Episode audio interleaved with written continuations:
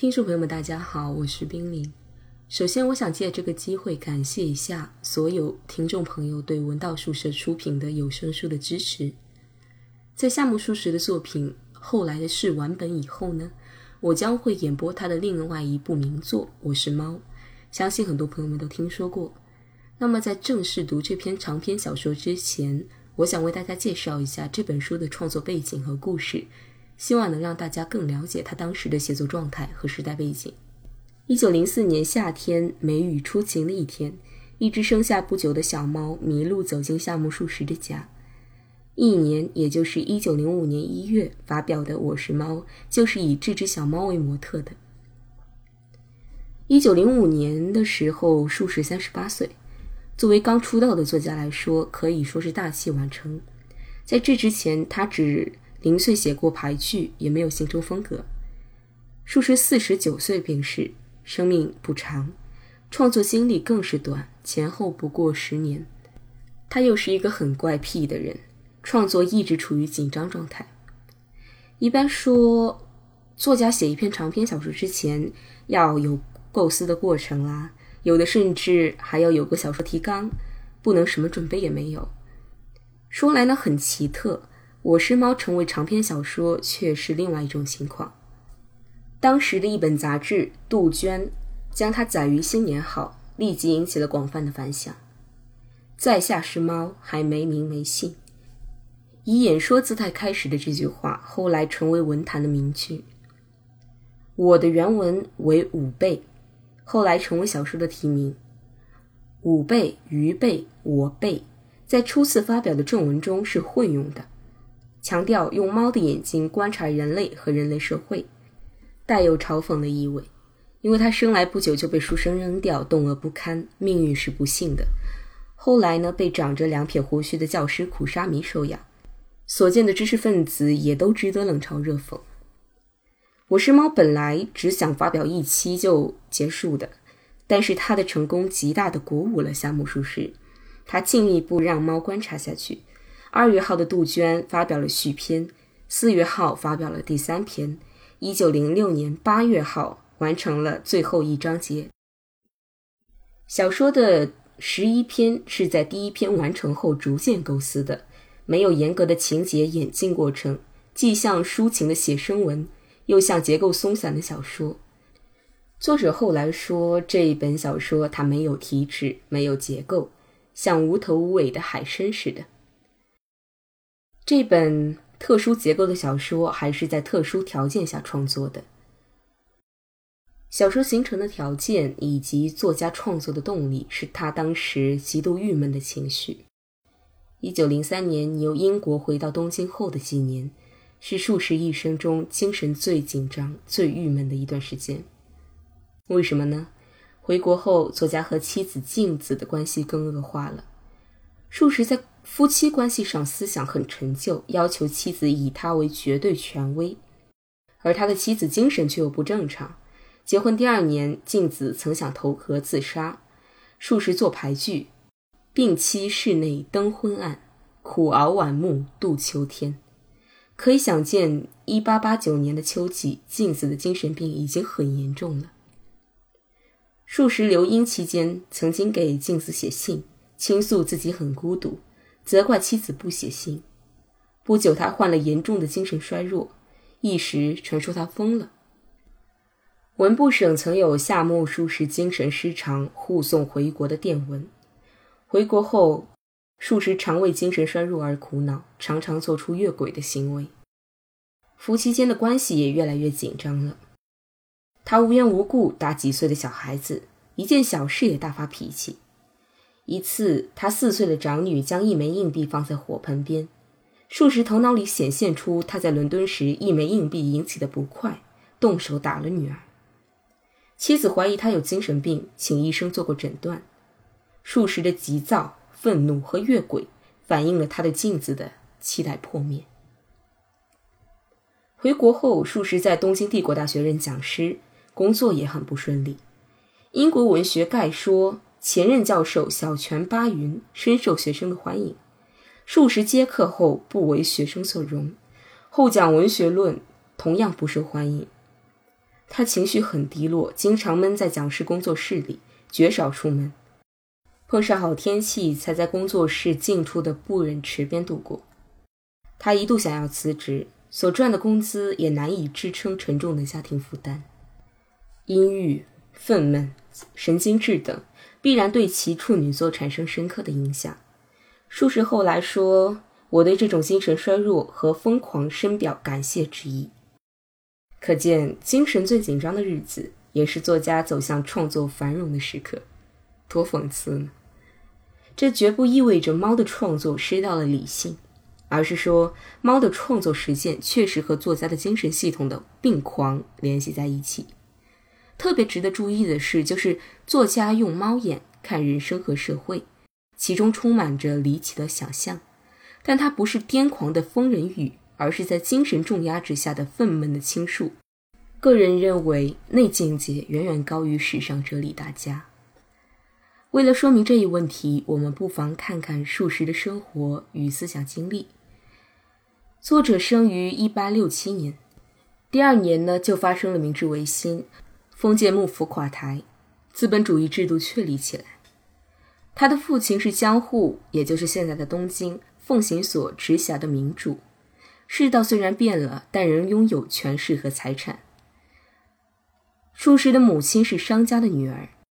她作为后妻，已经生育了四个男孩子和一个女孩子。夏目漱石原来的名字是金之助，不知道为什么父亲就是不喜欢他，每天晚上把他放在邻家夜店的篮子里。姐姐发现，将他抱回家。九个月后，他被送到岩原昌之助那里，作为他的养子。岩原也是民主，明治维新废除了他的官位之后。迁居到江户享乐商业区的浅草。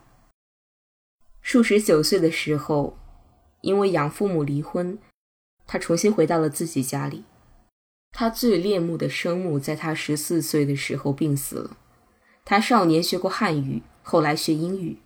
十七岁离家独立生活，考入大学预备门预科。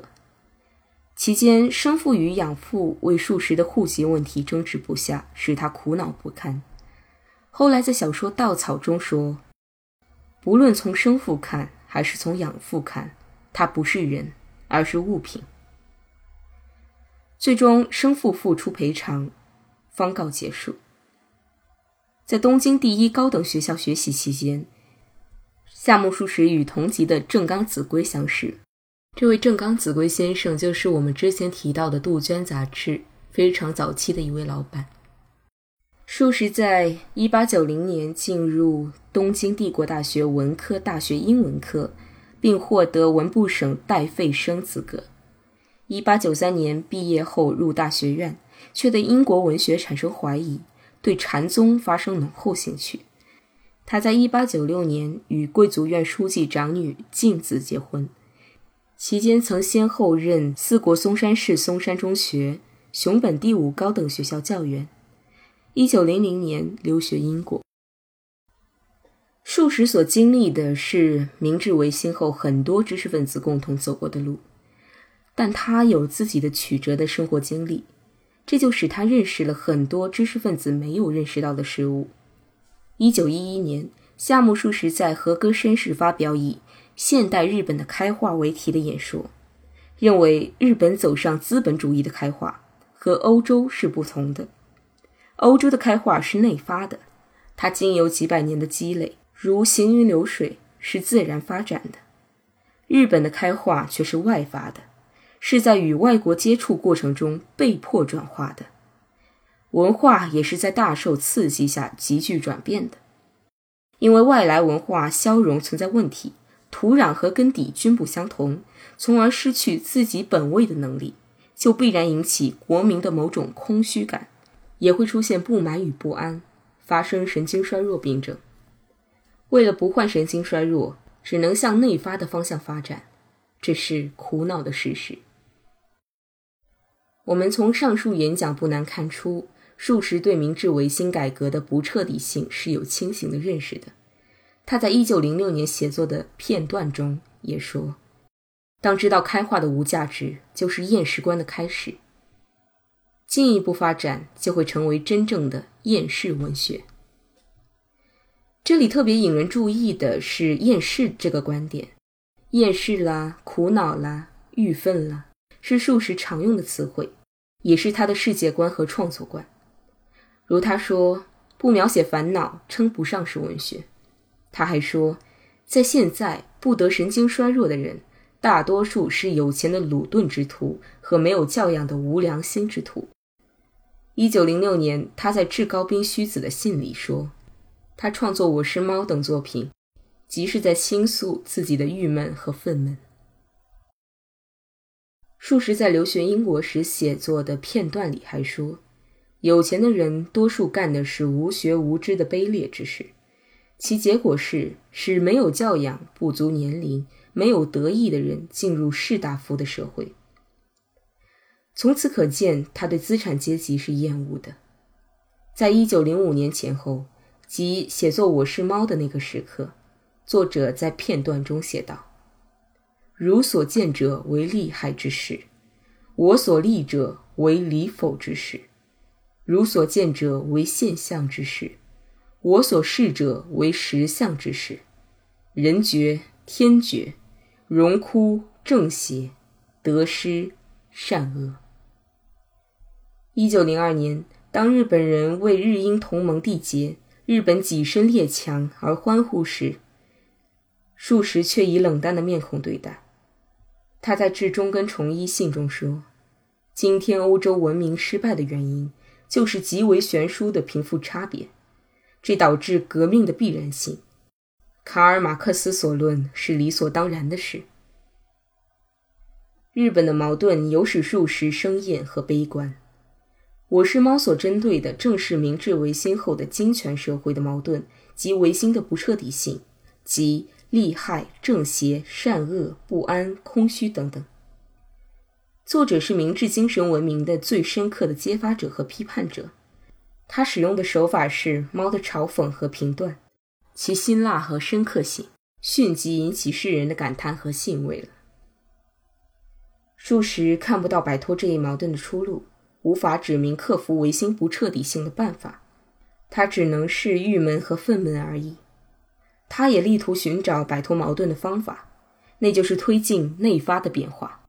不过，数十所说的日本的内发与欧洲也不同。他认为欧洲的文明也是失败的，日本自然不应该再走这条路。日本的另一条路就是他后来提出的择天去私。这是一种东方的宗教观和社会观。在我是猫中，铃木藤十郎的狂、甘木先生的死和八木独仙的信，都演绎着择天取私的观点。术士虽然也嘲讽独仙的东方的自然法的修养，而最终呢，其实他也只能在精神信仰中寻求解脱。术士信仰的是个人主义。择天去私的宗教解脱是和个人主义相结合的。